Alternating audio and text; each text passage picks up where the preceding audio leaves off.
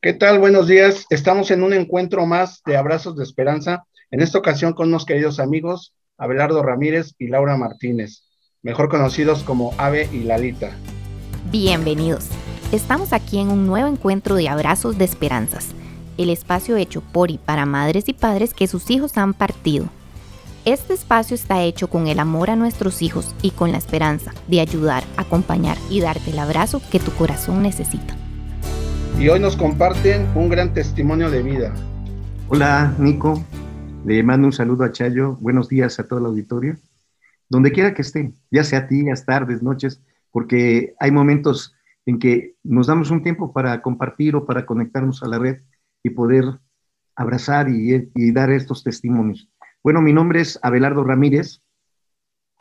Hola, yo soy Lala, soy esposa de Abelardo vas a decir lo que tú eres, lo que es Abelardo. Somos hijos de Dios en primer lugar, que es lo más importante para nosotros, pero Abelardo tiene una trayectoria bastante larga en su profesión que tenía él como cantante de un grupo, un grupo, ¿qué se llama? Que era un grupo... Tropical. Tropical. Bueno, eh, la verdad es que hace muchos años que estoy fuera de, de lo que yo hacía, que era la música. Yo durante muchos años, desde que tengo uso de razón, me dediqué a cantar y, bueno, dejé el canto hace más o menos 17 años. Hoy, hoy soy pastor de una congregación que se llama Cara en la Ciudad de México. Y usted pone usted Cara eh, México y, y, se va a conectar con nosotros. Todos los lunes tenemos una, una reunión muy especial. Y por eso esta conexión con Chayo y con, con Nico, porque tenemos mucho tiempo de conocernos. Eh, esta reunión se trata de, de, de poder ministrar consuelo de ese consuelo que viene no del hombre, sino de ese consuelo que viene de Dios. Ese consuelo que solamente Dios puede darnos. Y eso es lo importante. Nosotros, afortunadamente, después de casi 23 años. 27. ¿Cuántos? Va a ser 27. 27 años en julio.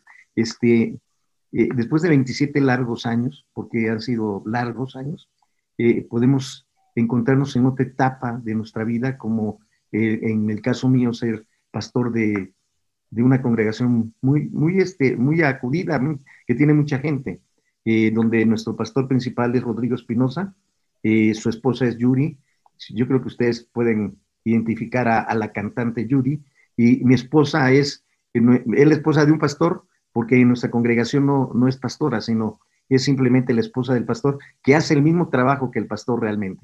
Entonces, Abelardo Ramírez nace en el 53, en un lugar de, México que se llama Villahermosa, Tabasco.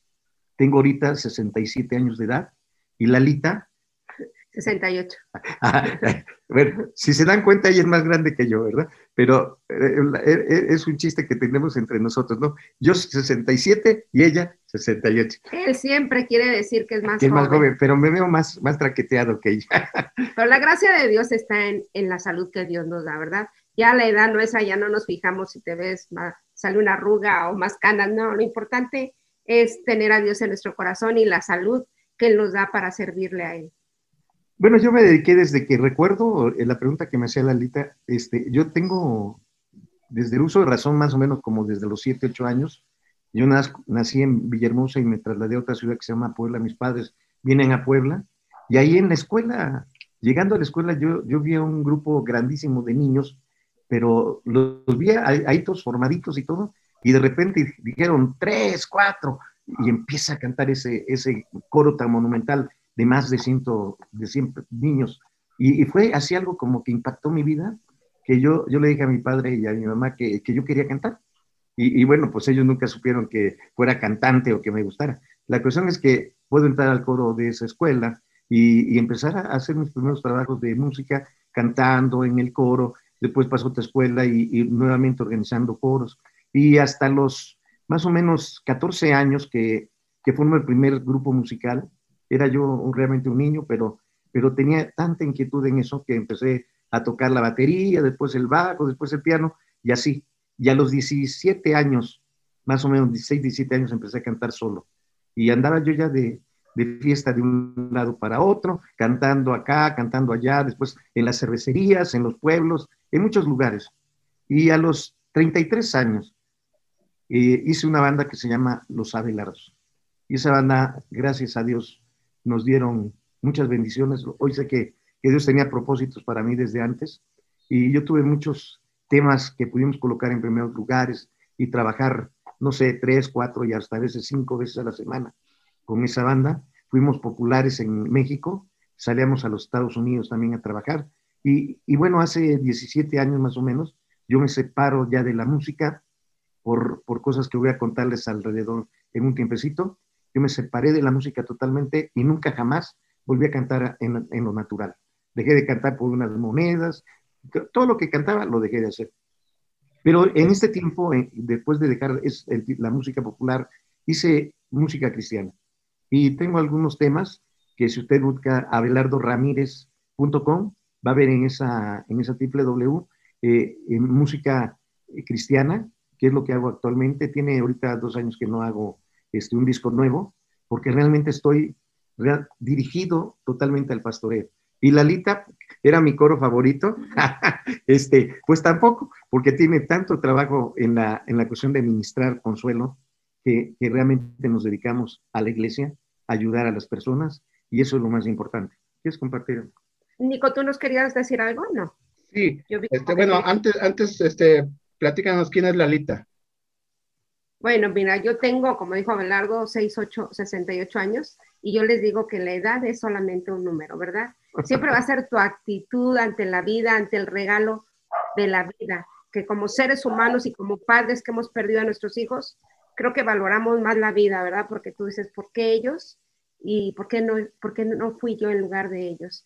Entonces valoramos que la vida se nos va de repente y es un regalo la vida que Dios nos da. Pues yo soy esposa de Abelardo, nos casamos muy jóvenes, fui mamá a los 20 años, fuimos papás muy jóvenes los dos, muy felices con nuestros hijos. Hoy tenemos casi, no casi, 58 años, no, 48 años de casados.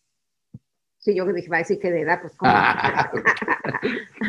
este, tuvimos tres hijos, tres hijos, tres hijos y este, del medio murió, murió siendo un bebé, de, dos, tres meses, tres meses. Y cuando Abelardo inició su carrera, pues tenía todo el apoyo de toda la familia y mío sobre todo, ¿verdad? Porque nosotros siempre tenemos que ser esa ayuda idónea para nuestros maridos.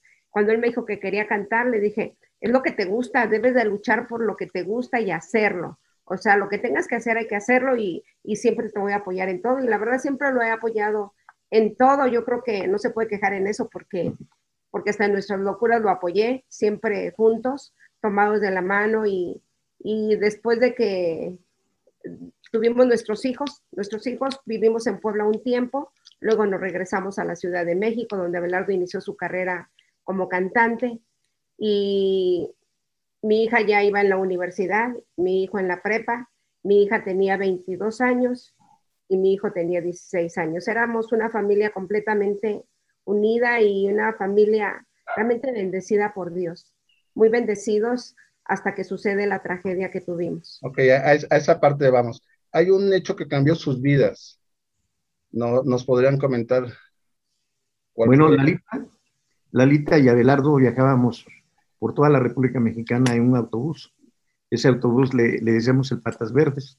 Lo tenemos pintado de verde y, y ese fin de semana, en viajamos al estado de Veracruz, salíamos, salimos un, jueves de la Ciudad de México, tocamos el viernes y el sábado, y, al, a las 12 del día más o menos nos tocaron la puerta de donde estábamos hospedados esa noche, esa mañana, y nos dieron una trágica noticia. Nosotros estábamos viajando en el estado de Veracruz, estábamos eh, haciendo una gira de cinco días, y esa mañana tocaron desesperados la puerta de mi habitación porque yo desconecto normalmente el teléfono para poder descansar, ¿no?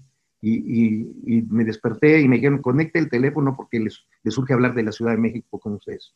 Yo levanté el teléfono esa, esa mañana, no sé, eran las 12 del día, pero había sucedido algo muy trágico en mi casa en la Ciudad de México. Un hombre, un hombre que trabajaba conmigo, que su nombre es José Juárez Juárez, entró a mi casa y asesinó a mis hijos. Él, él, era el ingeniero de sonido, ya no trabajaba conmigo, ya tenía dos años que no trabajaba, eh, de sonido del grupo, y, y, entró a la casa y sabemos que fue él porque eh, la persona que, que servía en la casa no la pudo lastimar, no la pudo matar tampoco. ella se encerró y no permitió y empezó a gritar y él se vio pues este descubierto y se salió, pero ya había asesinado a mis dos hijos y a un sobrino mío que, él tenía solamente 12 años.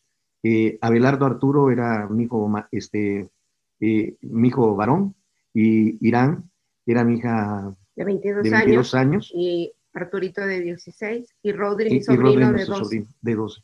Entonces, como pueden entender, nosotros estábamos 500 o 600 kilómetros de la Ciudad de México y empieza nuestra locura y nuestra lucha de regresar a México. Tenía el, grupo en ese momento tenía que tocar esa noche y al siguiente día y yo ya no hice absolutamente nada. Lo único que quería era volver a la Ciudad de México este, y volvimos en, en taxi. Recuerdo que, que, conseguimos un taxi que nos trajera y, y, bueno, y ya lo demás se me olvidó, se me borró.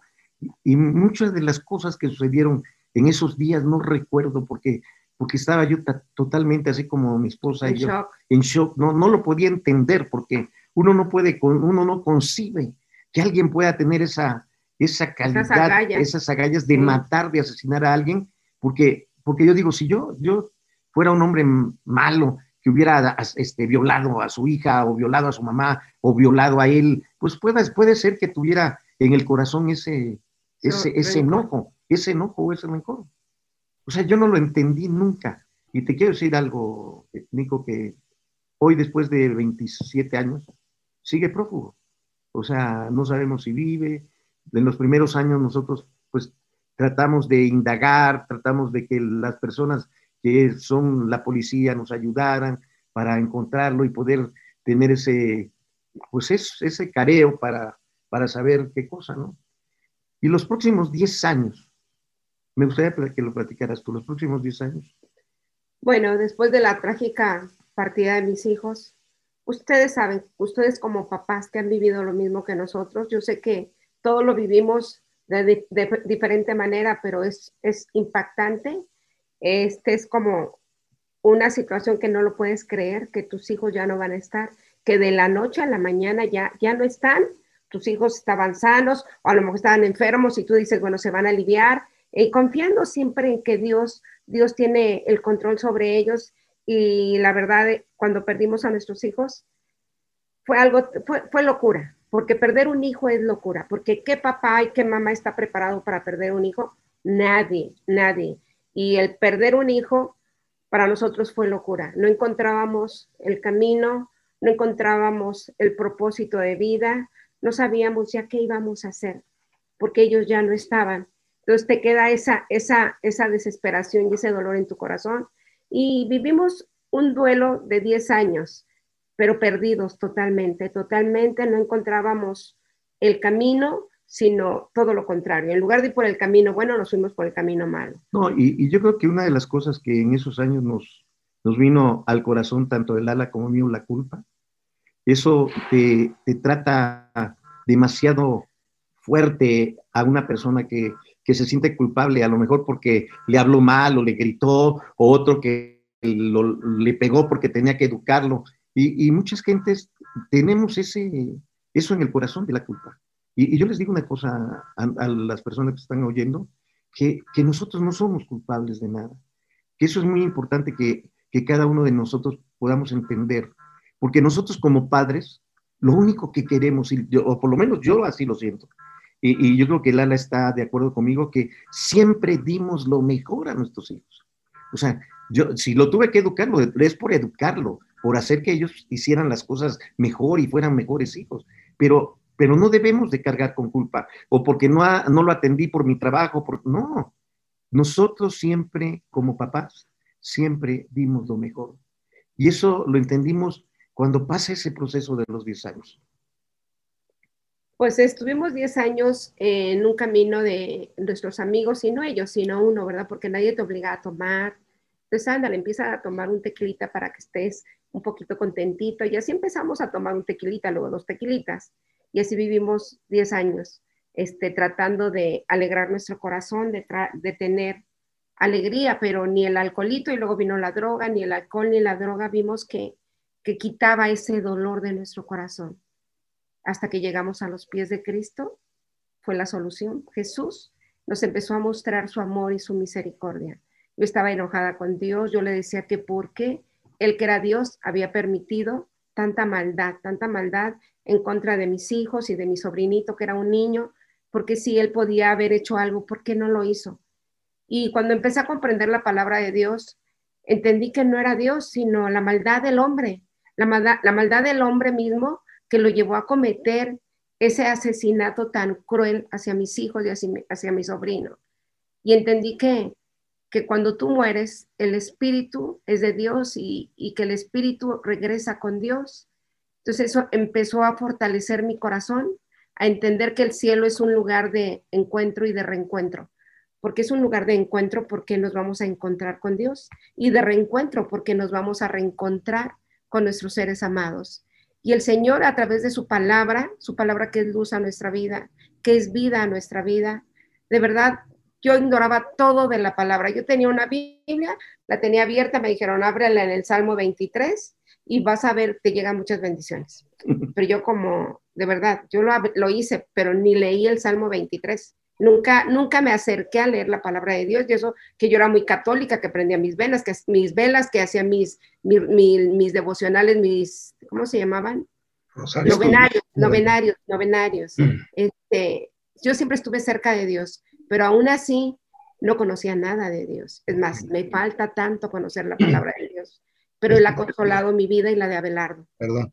Este, Ave, ¿cómo, cómo llega ese camino hacia la sanación? ¿En qué momento lo empiezan a, vivir ya, ya el camino que los va llevando a una sanación plena? Fíjate, fíjate, Nico, que Dios ha sido muy persistente con Lalita y conmigo. Cuando mueren nuestros hijos, nosotros recibimos a Jesús la mamá de, Yuri, doña Dulce, era una mujer que, que, teníamos esa conexión por ser amigos del medio y de todo eso. De Carlitos. Y de Carlitos, su hermano de Yuri. Con Yuri teníamos muy poca conexión nosotros porque nosotros nos movíamos en otro medio, en otro medio pero Carlos, su hermano, sí era muy, muy amigo de nosotros, ya que él era representante de un grupo parecido al de nosotros. Y siempre que tocábamos juntos, siempre estábamos platicando. E, y, te digo, es, nos, al, al morir nuestros hijos, conocemos la palabra, pero para nosotros no era, no era lo, lo que buscábamos, o no sabíamos que era lo que necesitábamos. Pero Dios permite todo absolutamente porque necesitamos vivir nuestro duelo. Y, a veces Dios dice, como tú estás fuerte, yo no me meto contigo hasta que tú decidas hacerlo. Dios, quiero, quiero que entendamos esto. Dios no nos necesita, familia. Los que necesitamos de Dios somos nosotros. Entonces, Dios por eso nos dio el libre albedrío, para que nosotros cuando lo busquemos, sea por nuestro corazón y sea porque nosotros queremos estar a su lado. A mí me, ahorita abriendo mi, Biblia, este, dice Génesis 50, 20. Ustedes se propusieron hacerme mal. Ven la palabra que al abrir la palabra Dios me da. Pero Dios dispuso todo para bien. Hace 27 años yo no entendería esto que me está diciendo la Biblia. Me dice, Dios dispuso todo para bien para tu vida y para la vida de Lala. Él me puso en este cargo para que yo pudiera salvar la vida de muchas personas. Porque esa es la gran comisión que hoy tenemos. Y, llevar almas a los pies de Cristo y hacer los discípulos de Él. Enseñarles a conocer la Biblia de la manera en que nosotros hemos estado viviendo porque a pesar de, tener ya muchos años en la palabra, se nos olvida lo importante, que Jesús es la luz de nuestra vida, de nuestro camino. Que, que, esa luz que es tan poderosa viene a través de la palabra, que es luz también. Y que nosotros somos una luz en medio de las tinieblas para llevar consuelo y llevar bendición.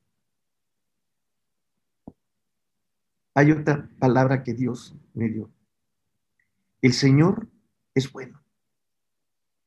Todo mundo sabe que es bueno. Pero es un refugio, es nuestro refugio seguro cuando llegan las dificultades.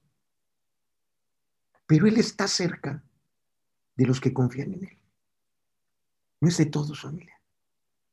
Usted debe de aprender a confiar en Dios, a pesar de todas las dificultades, porque dice la palabra que todas las cosas nos ayudan a bien aquellos que amamos a Dios. A veces no entendemos esa palabra, porque ¿cómo después de que te asesinan, cómo vas a decir que Dios lo hizo por un propósito? No, familia. Yo quiero decirte que Dios siempre tiene un propósito que cambia nuestra vida y cambia nuestra historia. Este hombre que usted ve aquí era un hombre malo, según Lalita. Me decía cuando me enojaba, eres un hombre malo, porque no sabes atender ni tratar a las personas. Porque tengo fama, porque tengo dinero, porque tengo esas cosas que el mundo nos da, que, que, que el aplauso te da. Se vuelve uno corrupto y malo. Soberbio. Soberbio, egoísta. Hoy familia, le doy gracias a Dios de haberme quitado todo eso, de haber decidido cambiar para poder ayudar, porque somos como esa semilla de trigo que si no se siembra no sirve para nada, familia. Esta semilla tiene que ser sembrada y lo que hizo Dios en nosotros fue sembrar la semilla para que pudiera dar fruto en la vida de los demás. Lo que tú haces, Nico, lo que hace Chayo y lo que hacen las personas que están dentro de este círculo ¿Cómo se llama el programa? El programa, el programa se llama Abrazos de, Abrazos de Esperanza. De estos círculos de abrazos de esperanza. Es porque Dios ya lo tenía preparado y tenía un propósito para cada uno. Unos llegamos antes, otros llegamos después, pero yo te digo, Dios no te necesita. El que necesita a Dios eres tú porque es la única forma de consolar el corazón de un padre afligido. Porque lo que pasa con Dios es que, que en medio de la tormenta, en medio del desierto, en medio de la aflicción, Dios guarda tu corazón, tu vida, tu espíritu, y lo transforma y lo cambia para poderte abrazar, para poderte consolar, porque solamente el consuelo viene a través de nuestro papá. No hay otra manera de ser consolados. A veces nos enojamos. Y muchas veces, familia, creemos que las circunstancias que estamos viviendo, ese dolor, esa, esa depresión, ese desánimo, nunca va a pasar. Por les digo una cosa, de verdad, el tiempo es corto y la eternidad es larga. Eso va a pasar porque Dios lo va a transformar. Yo hablo de, mi forma, como Dios lo hizo. Solamente Dios pudo darnos a nosotros esa paz, esa fortaleza y esa esperanza. Qué bonito nombre del programa, Abrazos de Esperanza, porque la esperanza es lo que a mí me sostiene. La esperanza de esperar en el Señor, la esperanza de lo que dice la palabra, que un día vamos a estar todos juntos y nos vamos a gozar en la presencia de nuestro Padre. Entonces tú vas a volver a abrazar a tu hijo, tú lo vas a volver a ver, porque esa es nuestra esperanza. Entonces, que esa esperanza nos sostenga todos los días de nuestra vida, familia. Así es. Oye, este, Abelardo, eh, tú escribes un libro testimonial basado en la vida de ustedes que se llama Perdonar es fácil. ¿Realmente perdonar es fácil? Aquí te, te lo estoy enseñando. Ese lo escribí casi cuatro o cinco años después de, llegar a Cristo.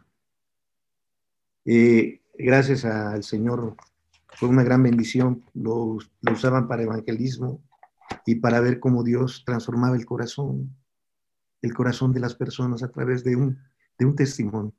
Me gustaría leerte algo de, lo que sucede en el libro.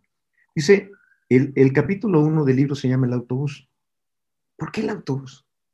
Porque mi vida en esos años estaba encima de un autobús. Yo vivía cuatro o cinco días eh, con Lalita en mi autobús, porque Lalita siempre fue la persona que me acompañó a, todo lugar. O sea, yo, yo le decía a Lalita, yo necesito de ti, necesito que vayas conmigo. Ese día de la tragedia, Lalita no quería ir. Y si Lalita no hubiera querido ir, también yo creo que hubiera muerto. O sea que Dios sabía también que Abelardo necesitaba a Lalita para continuar en este camino y poder llegar a lo que hoy hacemos, el consuelo de Dios. Ese es nuestro ministerio, así se llama, donde hemos podido consolar a, familias que han tenido pérdida de hijos de una manera diferente. A nosotros Dios nos ha mandado familias que han sido asesinadas, familias completas, y que queda alguien y que no entienden porque eso es locura. Y, Dios nos ha permitido tener esa fortaleza desde la Ciudad de México. Y eso es lo que, lo que hemos estado haciendo en estos últimos años. El autobús, y dice así, me siento solo. Estoy en mi camarote contemplando el paisaje lleno de árboles, flores, pero nada mitiga mi soledad, mi angustia y mi desesperación. No es la primera vez que viajo en este autobús, realmente he pasado 20 años de mi vida recorriendo con los abelardos el norte, sureste y oeste del país en él, pero este viaje no es igual que los otros. Se respira un ambiente diferente, es como si el dolor, la tristeza, la desolación y el sufrimiento fueran con nosotros. También puedo sentir el apoyo y la comprensión de los integrantes del grupo, quienes con su silencio se unen a mi pena. A diferencia de otros viajes, no a Lalita, mi fiel Lala, quien está muy lejos de mí con el corazón desgarrado y sangrando por la herida tan grande que nos acaban de infligir. No solo a nosotros, sino a toda nuestra familia, realmente a mi cuñada, la mamá de Rodrigo, quien era su único hijo. Ahí en medio del camarote yo le preguntaba a Dios, ¿existe Dios? ¿Realmente existes? Y si existe, ¿Por qué permites que la vida sea tan injusta, tan cruel y tan difícil de llevar? ¿Cómo puedes permitir tanta alegría y al mismo tiempo tanta tristeza en un solo lugar? ¿Sabes que esa noche tenía solamente ocho días antes que habían asesinado a mis hijos? Y yo tenía que salir a cantar, había más de, no sé, diez mil personas en ese lugar donde estábamos y estaban esperando que a lo mejor los Abelardos tocaran, no Abelardo, con los Abelardos, porque acababa de suceder la muerte y la tragedia de mis hijos. Y había tantos compromisos que yo, la verdad, no podía deshacer, ya para poder quitar el trabajo de los músicos, el trabajo de todo.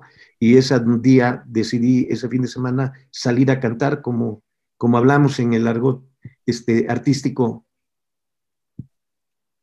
El show debe de seguir debe de continuar. Yo estaba realmente muy, muy, muy trastornado. Recuerdo que empezamos a tocar y, canté una, una canción de Miguel Bosé que se llama Te amaré. No la pude terminar porque todo, todo recordaba lo que vivíamos mis hijos, mi hija, mi sobrino con nosotros, porque éramos como, como sus papás también, lo queríamos así como un hijo también.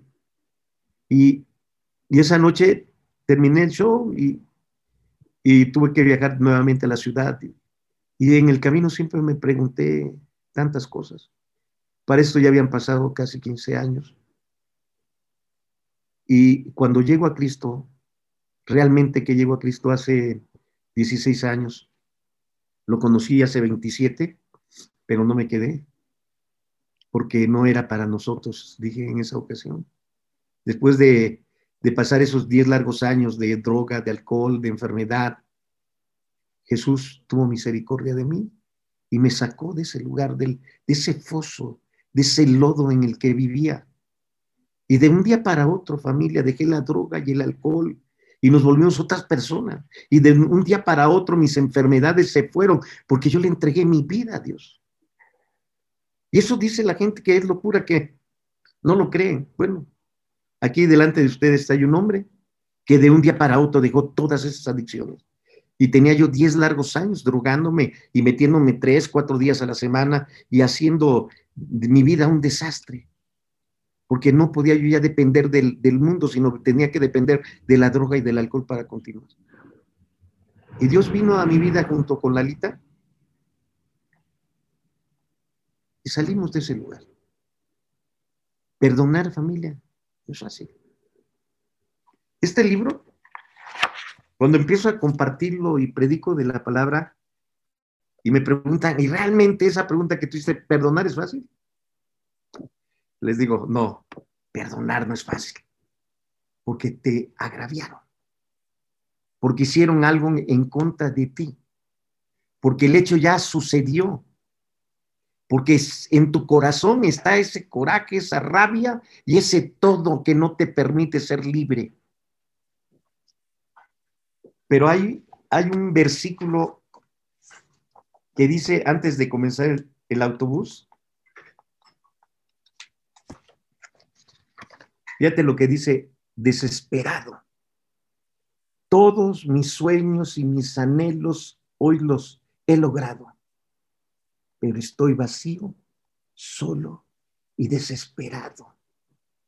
A partir del momento en que la pérdida llega a mi vida, no servían los éxitos, no servía el dinero, nuestra familia estuvo a punto de romperse totalmente, aparte de los hijos, Lala y yo estábamos, estuvimos a punto de rompernos, pero dejamos esa vida atrás. La palabra dice que debemos de dejar el dolor, debemos de dejar las cosas que nos hacen daño, debemos de olvidarnos de esas cosas que nos anclan a ese pasado que no lo podemos cambiar con nada. Y dejar el pasado es lo que cuesta trabajo.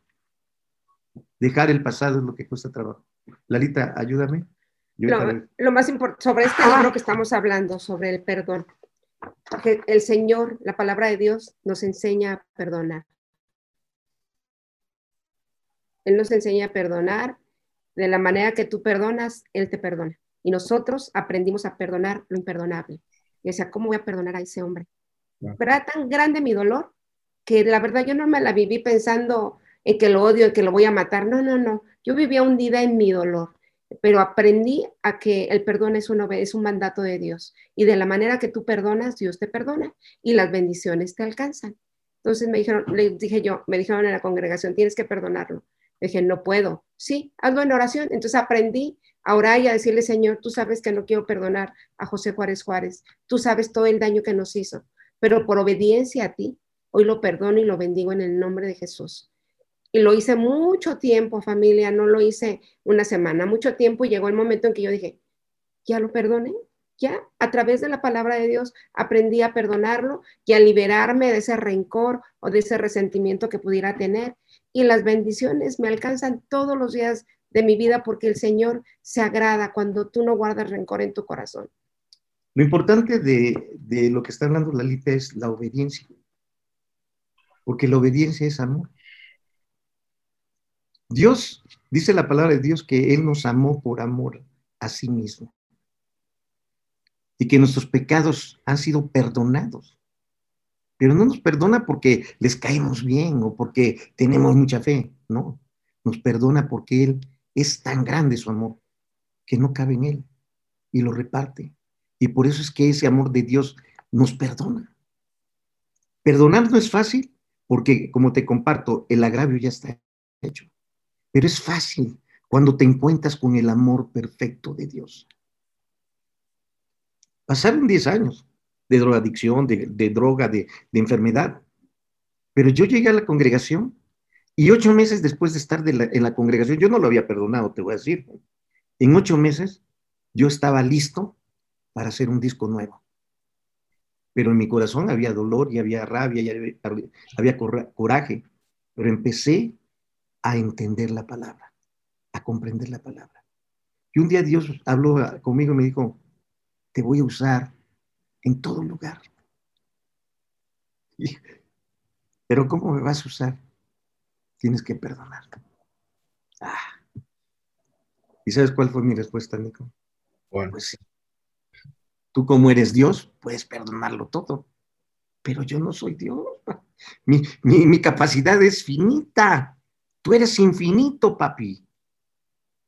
Pero para que tú crezcas en esto, tienes que obedecer. Por eso es lo que te digo, que la bendición viene a través de la obediencia, porque el amor de Dios es a través de obedecerlo. Y entonces cuando llega la obediencia a mí y digo, Señor, entonces enséñame porque yo no puedo perdonar. Lalita se puso a orar. Y yo le dije, enséñame, a ver si lo puedo hacer, pero enséñamelo tú y me lo mostró en la palabra. Antes de ir a la alfolí, antes de, dar tu diezmo, antes de alabarme, antes de todo, ponte a cuentas. ¿Cómo me voy a poner a cuenta con alguien que ha lastimado el corazón de mi familia? Es obediencia, Abelardo. Eso es lo que, eso es lo que debemos de entender. Es que la obediencia trae la bendición. Es obediencia, Abelardo. Es obediencia. Y un día estaba compartiendo, no sé, una iglesia grande, llena, Lalita enfrente, llorando porque yo estaba hablando. Y ese día Dios me dijo, tienes que perdonarlo. Y le dije, y hoy, aquí de rodillas y minqué, le dije, hoy, hoy es el día en que en mi corazón no puede haber odio ni rencor. Y, dije la palabra yo, Abelardo Ramírez, en el nombre de Jesús, José Juárez Juárez, te perdono y te bendigo y que sea Él quien te dé todo lo que tú te mereces, la bendición o lo que, tú, o lo que Él quiera. Pero yo, a partir de hoy, mi recuerdo va a ser bendecirte en el nombre de Jesús. Y te digo una cosa, cambió mi vida liberé ese volcán que traía de odio, de rencor en mi corazón. Y empecé a ser usado por Dios para ministrar perdón, para que Lalita y yo ministráramos consuelos a la familia. Empezó el Señor a usarnos, nos llevaba de un lado a otro, bendiciendo a las familias. Por eso hoy, hoy familia hermosa de, de, este, de este maravilloso grupo, Abrazos de esperanza. Abrazos de esperanza. Libera. Libérate. Libera el perdón en tu vida. Perdona a quien tienes que pedirle perdón. O dale el perdón al que, al que se lo tienes que dar. O pide perdón. O pide perdón. Eso es lo importante. Porque cuando tú haces esa oración y perdonas a esa persona que ha lastimado tu vida, que te ha violado, que, que, que te maltrató, que te pegó, que, hubo injusticias. El único afectado eres tú. O el único bendecido eres tú. Porque tú tienes la decisión de tener la libertad que Dios nos ha permitido tener. La verdad. Claro. Cantarle la verdad a Dios para hacerlo. Este, pues sí, sabemos que al principio puede haber enojo con Dios y en algún momento vamos a, vivir un proceso, pero hoy por parte de Rosario y de, Nico, eh, igual llegó un momento en que nos volvimos a reconectar con Dios, pero de otra manera, ya no, ya no religiosamente como antes. Ya, ya hoy, hoy lo siento en mí, hoy siento que es parte de nosotros, que siempre estuvo con nosotros. Entonces sí, sí, yo creo que sí, hay, hay un camino antes para llegar y volver a, reconectarnos con, pues, con la divinidad, con Dios, como cada quien lo concibe. Y, por otro lado, eh, vemos que a pesar de, lo que han vivido, de lo que han este, caminado juntos, pues siguen siendo una pareja muy consolidada, ¿no?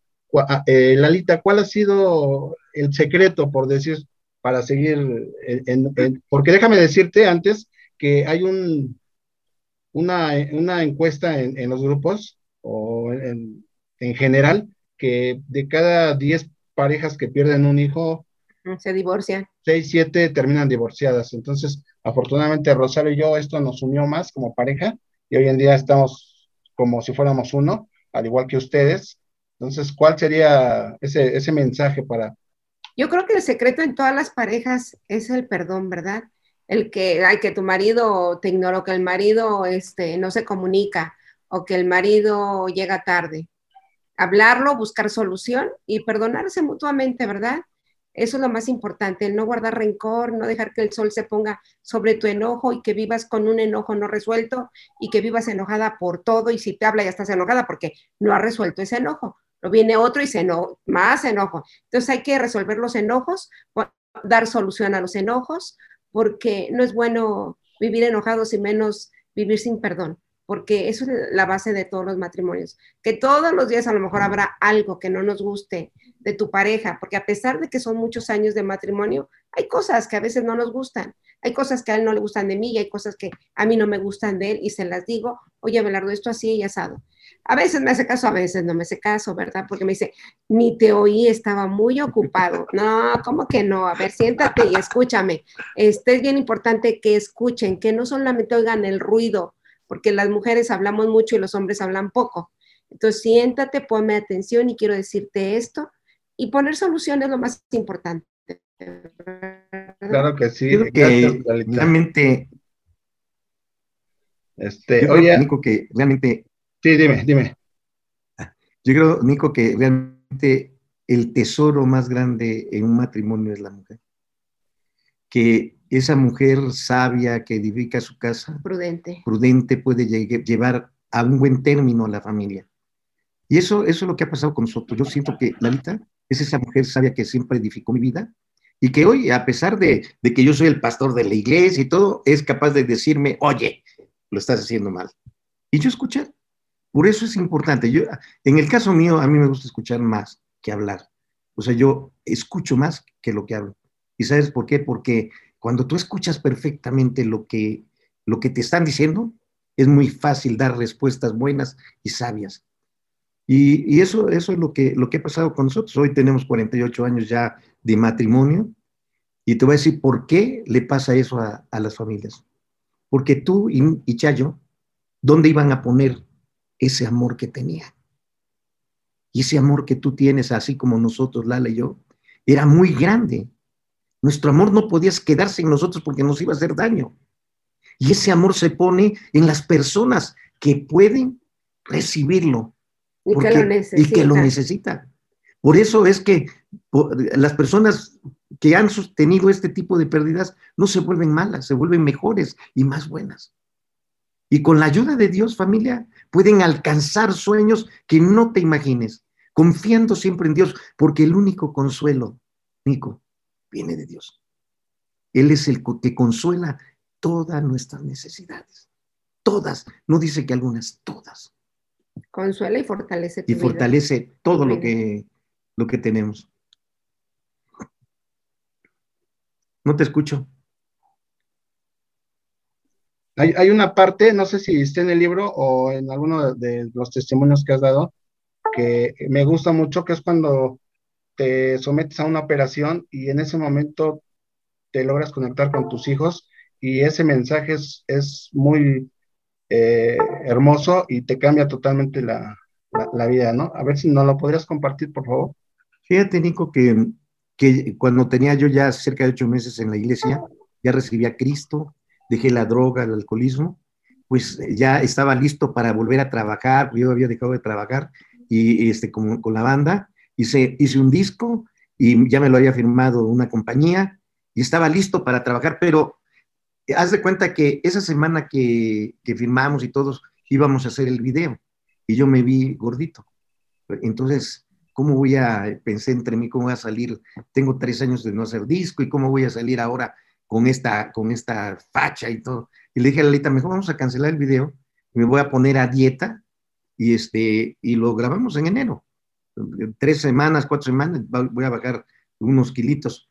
Pero, pero no fue así. Al contrario, eh, ya, ya terminando, cancelamos el disco y le digo, oye, Lalita, ¿y si me hago una liposucción? Y Lalita, ¿qué me dijo? Háztela, háztela, pues todo el mundo se la hace, no creo que sea nada grave, ¿verdad? Y bueno, pues yo me fui a hacer la liposucción y me morí casi cinco días. Me, estuve en estado, de, coma, cinco días. O sea, la gente pensaba que no la iba a los pasar. Los doctores. Los doctores, bueno, los doctores y Lalita y todo el mundo sabía que, y creía que no iba yo a pasar. Eso fue en enero del 2005. En enero del 2005 me, me metí a, la, hacer la, la, operación el día, no sé, 2 de enero y, y 3, 4, 5, 6, 7 volví a renacer. Fíjate, o sea, esa operación era de que entraba, me hacía y que me quedaba a lo mejor un día ahí y salía. Y no, pues no pude salir porque me faltó oxigenación y quedé este, en stand-by y, bueno, mientras aquí Se te llenaron de agua los pulmones. Sí, se llama, se llama una embolia grasa pulmonar, fue lo que me dio. De, a partir del para acá tengo época que respiro menos, eh, el cantar me cuesta más trabajo ahora. Eh, tenía mucho miedo, bueno, ahora con todo lo que pasó con el COVID y eso, pero yo siempre, siempre ahí, guardando y cuidando nuestra vida. Pero bueno, eh, entonces en el 2005 salgo, de, bueno, no salgo de la operación, y, realmente era muy difícil que pudiera yo retomar a lo mejor la carrera porque por esa, por esa embolia. Y, y, mientras que todo el mundo decía, se peleaba si salía o no salía aquí, pues yo fui a cambiar mi vida. Porque este, ahí fue el cambio de mi vida. Fíjate, Nico, que yo me veía corriendo en lugares hermosísimos. O sea, con una juventud que, que añora uno. En esa juventud me sentía joven, fuerte, pero yo veía la imagen y corría al lado, al lado mío un perro, este Lacie, que le decíamos Capi, que era mi perro consentido, un colin, y una, una este, salchicha que se llamaba Bibi, corrían las dos, los dos conmigo, y la Bibi atrás, ahí, corriendo, y, pero Lassie a mi lado. Cuando voy subiendo ese monte, esa montaña, me, me encuentro cara a cara con Jesús. Y Él me dice que, que no es mi tiempo, que, ese, que este momento no es mi tiempo, y que le dijera yo al, a su pueblo que ellos eran la luz del mundo, y que el, este mundo estaba en oscuridad, que, que nos lo estábamos acabando. Pero yo soy muy necio siempre. Entonces veo una luz maravillosa al fondo y quiero seguir corriendo. O sea, yo tenía ya el mensaje que no era mi tiempo y que tenía que ir a ser discípulos. Ese era el mensaje de Jesús para mi vida. Yo no sabía nada de, de Biblia, no sabía nada, Nico. No sabía que tenía que ser discípulo, de eso menos sabía. Pero vi esa luz y empecé a correr y a correr hacia esa luz. Y en ese momento de correr, corrían a mi lado muchísimos ángeles hacia, hacia esa luz. Es más, hice una alabanza que se llama Ángeles. Y entonces corrían conmigo y a mi lado y se emparejan conmigo unos ángeles y uno de esos ángeles era mi hijo. Y el mensaje que me dio es lo que cambia mi vida. Papá, me dijo Abelardo Arturo, papá, dile a mamá que estamos bien. Yo creo que en ese momento reaccionó mi, cuerpo y salí de, y desperté. Y le dije a Lala, ¿por qué me despertaron? Yo no quería esta vida. Ya no quiero esta vida. No, él dijo, si supieras dónde estuve, y si supieras que estar allá es mejor que aquí, yo me sentía feliz, muy feliz me sentía. Yo no sé si fue un sueño, si lo viví en realidad, pero después yo le pregunté al doctor, ya que tuvo su visita a Belardo, que si Abelardo había muerto clínicamente o siempre estuvo en estado de coma y me dijo, dos veces murió clínicamente, no te dijimos porque reaccionó, pero él dos veces este, murió. O sea que el mensaje es que, que nosotros somos la luz del mundo. Los que, aquellos que hemos adoptado como padre a Dios. Jesús. A Jesús. Y, y eso, eso cambió mi vida porque yo le dije ese día a Lala que nunca jamás volvería yo a cantar. Yo tenía un disco para salir nuevamente y volver a trabajar y hacer dinero, porque eso es lo que hace uno cuando trabaja.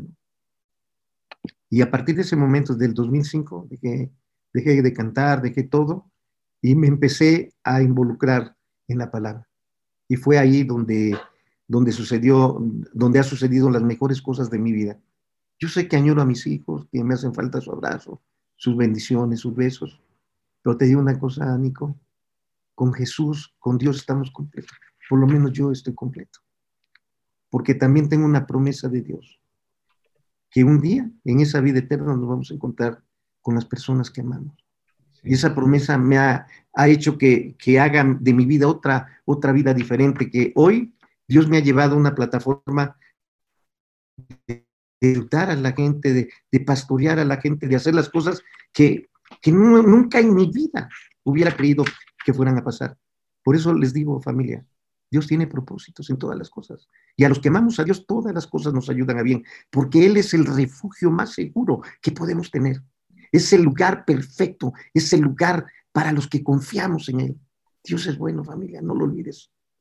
Entre esos discos que, que hice, hice una canción a mis hijos después de muchos años. Yo no me atrevía a componer algo que, que hablara de mis hijos o que hablara de cosas tan espirituales. Y hace dos años más o menos, o tres años, tres, años, hice esta, esta alabanza. Eh, voy a leer un poquito. Dice, hoy te pregunto, Señor, ¿por qué las gotas de lluvia se confunden con mis lágrimas? Hoy te pregunto, Señor, ¿por qué la ausencia duele y no hay manera de sacar este dolor que tengo en mi corazón, porque los extraño. Te quiero decir que los extraño, que no hay día que no recuerde sus risas, sus besos y sus abrazos. Y llegaste tú y con tu amor consolaste mi corazón hecho pedazos. Y bajo tus alas hallé mi refugio, encontré mi lugar seguro. Te voy a dejar el tema completo. Está hermoso. Para que puedas poner y, y ellos puedan, puedan sentir lo que Lalita y yo sentimos al consolar, lo que ellos sentimos al amar a Dios, lo que, yo, lo que Lala y yo sentimos al ser una familia que trabaja y sirve a la comunidad, a los hijos de Dios y a las personas que se acerquen con nosotros. Ok, lo, lo incluiremos al final del, del, podcast para que lo pueda escuchar la gente y también lo disfruten. Realmente son unas palabras hermosas que llegan al corazón. Lalita, hoy, ¿cómo recuerdas a tus hijos? Hoy lo recuerdo que están en el cielo y siento cuando me da la nostalgia y hay cosas que, que son inevitables, ¿verdad? Que, que venga esa nostalgia y, y esa añoranza de, de quererlos ver y lloras porque no creas que porque pasen los años, ah, ya se te olvidó, ya na, na, Como mamá, como papá, siempre vas a añorar a tus hijos, siempre, siempre, y los vas a relacionar con alguien que tuviera la edad de ellos. Este, y lo que yo hago es cerrar mis ojos y decirle, Señor, ¿cómo es el cielo? Me imagino un lugar maravilloso y sé que mis hijos están ahí contigo y yo sé que un día vamos a estar todos juntos posándonos en tu presencia y no habrá más dolor, ni más muerte, ni más dolor. Y Él enjugará, y él enjugará toda lágrima de nuestros ojos, familia, y todas esas lágrimas se convertirán en gozo porque vamos a estar en la presencia de nuestro Padre Celestial. Y, y ya no vamos a ser, Abelardo y yo no vamos a ser esposos. La palabra de Dios dice que ya no va a haber esposos, pero sí va a haber el amor, el amor que Dios nos da a todos y nos vamos a seguir amando y gozando en la presencia del Señor. Mi consuelo y mi esperanza es ese, es ese, que un día yo voy a abrazarlos, así como tu, tu programa dice, abrazos de esperanza, mi esperanza es esa, Nico, que un día los voy a abrazar y voy a estar en la presencia de nuestro Señor y eso es lo que me mantiene de pie y me, y me fortalece todo el tiempo. Así es, Lalita. Pues bueno, yo creo que no hay, no hay este, los tiempos de Dios son perfectos. Eh, en, en, algún momento nuestros caminos se cruzaron. Realmente agradezco mucho por, haberlos conocido en, en, en, esta vida, porque de alguna manera son parte de nuestra vida hoy, realmente los queremos mucho, al igual que, nos, que, nosotros, ustedes se quedaron vacíos, yo creo que la mejor forma hoy que tenemos es de todo, todo, como decía Abelardo, todo ese amor que tenemos en nuestro corazón, poder seguirlo compartiendo con toda la gente que lo necesite, realmente nuestros hijos, allá arriba donde están, deben de estar orgullosos de, orgullosos. De papás, la sí. verdad. Ya estamos a punto de finalizar, Nada más quisiera antes este, decir que se pueden comunicar con nosotros al correo abrazos de esperanza arroba gmail.com o al número de WhatsApp que es más 50 68 68 42 745 o pueden entrar al sitio web que es www.abrazosdeesperanza.org. Agradecemos a todas las personas que nos escuchan en varios países y a todas las personas que nos mandan mensajes, eh, sugerencias y, saludos. Bueno, pues ya, estamos a punto de terminar. Eh, sí me gustaría, Lalita, que, mandes un mensaje para todas las mamás de Abrazos de Esperanza que van iniciando en este proceso de, la pérdida de, de, un hijo o varios. Sí, yo creo que es lo más difícil, el, cuando pierdes a tu hijo, que no crees que haya consuelo, que tú crees que ese dolor que tienes se va a quedar para siempre clavado en tu corazón. Y yo te digo una cosa, yo pensaba lo mismo, y yo pensaba que no iba a volver a sonreír y yo me quería morir, así como muchas de ustedes, pero vino esa luz, la luz de Jesús a mi vida. Y Él es luz, luz en mi caminar, es lumbrera mi camino. Su palabra de Dios, que es lo más importante, que muchas veces no le hacemos caso. Tenemos que acercarnos a la palabra de Dios abrazarla, porque él, él, es, él mismo nos está hablando y Él mismo ha consolado mi corazón y lo ha fortalecido y me ha dado paz y me ha dado gozo y sabemos que lo mejor está por venir en la presencia de Él. La eternidad es larga, este tiempo es corto, familia. Mil años nuestros, mil años nuestros es un día del Señor. Entonces, imagínense todo el tesoro que tiene la palabra de Dios y muchas veces lo ignoramos. Mi fe es grande, muy grande, y ojalá que la fe de ustedes también sea muy grande porque la, la fe, la fe que tengo en el Señor, la que me ha sostenido y me ha fortalecido y mi esperanza está en Él, familia. Así como mamá, que ahora tú estás sufriendo, si tú te acercas al Señor, Él va, Él va a abrazarte y ten la seguridad que Él se abraza, te abraza y también se conduele, se conduele de tu dolor, pero Él va a decir, falta poco para que estemos todos reunidos. Entonces, esa es la esperanza del Señor, que todos los que creemos en Jesús tenemos esa vida eterna. Entonces, un día nos vamos a ver todos juntos en la presencia de nuestro Padre en el cielo. Que Dios las bendiga a todas las madres, a todos los padres y que Él cada día nos fortalezca en este caminar diario. Porque solamente con Él, yo solamente con Él, pude levantarme familia. Gracias, Lalita. A ver, el mensaje para los papás de Abrazos de Esperanza. Bueno, hay un versículo que a mí en lo personal siempre ha sido el, por así que, la fortaleza de mi vida. Está en Isaías 41.10. Eh, te lo voy a, a, leer para que sea más, más comprensible para todos. Yo creo que solamente la esperanza en Dios hace que cambie nuestra historia. Dice el versículo, no temas, porque yo estoy contigo. Significa no tengas miedo, no temas, no tengas miedo, porque yo estoy contigo. No te desalientes, porque yo soy tu Dios. Te daré fuerza, te, te ayudaré y te sostendré con la diestra de mi justicia. Eso es muy importante saberlo. Que tenemos a alguien que se, que apiada de nosotros. Que su misericordia, que su amor, cada mañana se renueva. Por eso hoy estamos aquí. Hoy podemos consolar a través de lo que hablamos a las personas que hoy nos están escuchando. No temas, no te desalientes, porque yo estoy contigo, dice el Señor. Gracias familia. Así es. Este, por, último, pastor, me gustaría que compartieras tu, página de Facebook de tu congregación, en donde todos los lunes eh, en su ministerio que tienen, el Consuelo de Dios, dan ayuda tanto a papás como a, a, personas que han perdido un ser querido. Ok, nosotros tenemos una triple W que se llama www.cara.mx.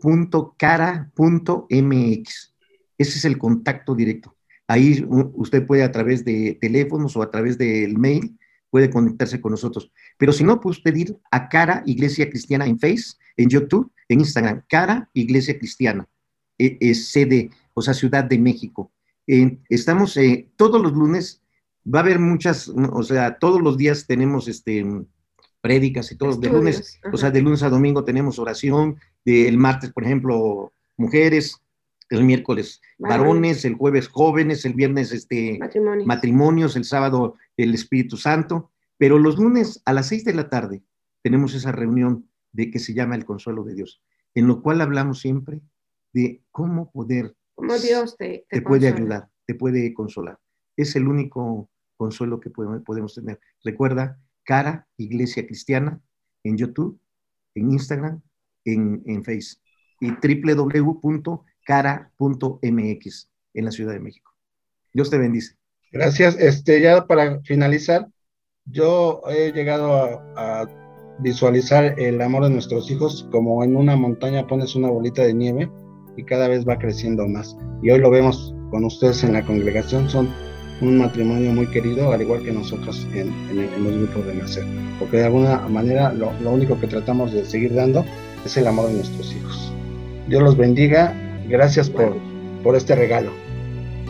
Gracias, a, Dios, Nico, por tu vida y por la de Chayito. Hoy te pregunto, Señor, ¿por qué las gotas de lluvia se confunden con mis lágrimas?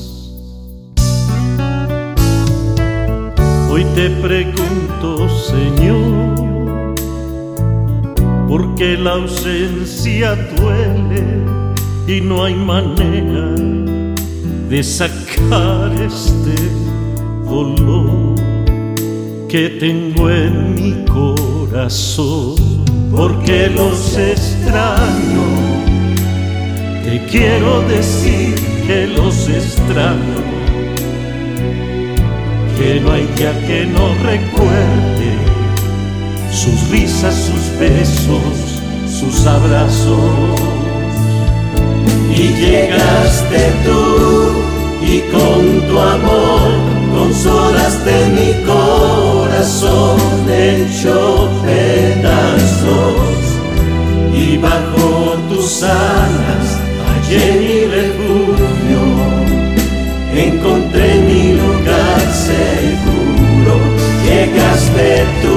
no recordar, pero sé que ahora están contigo. Hace tiempo que quería decírtelo, mi amado Dios.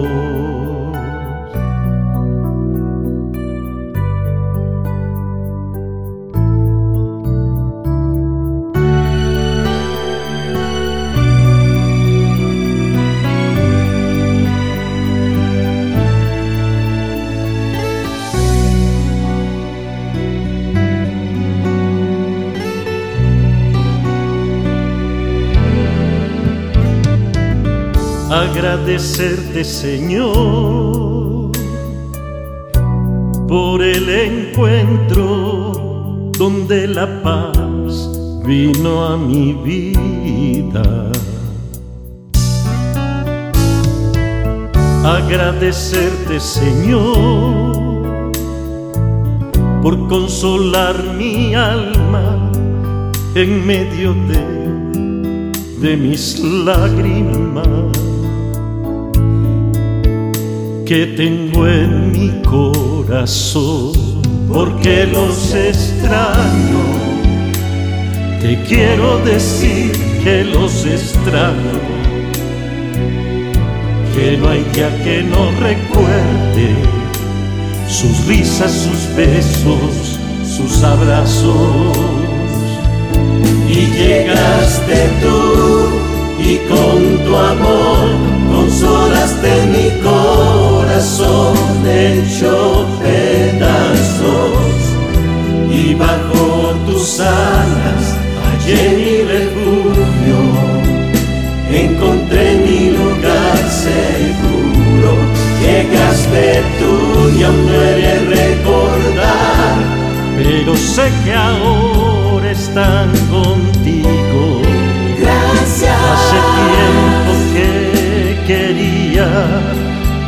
Decírtelo, mi amado Dios. Y llegaste tú y con tu amor consolaste mi corazón hecho pedazos y bajo tus alas hallé seguro, llegaste tú y aún no recordar, pero sé que ahora están contigo. Gracias. Hace tiempo que quería decírtelo, mi amado Dios.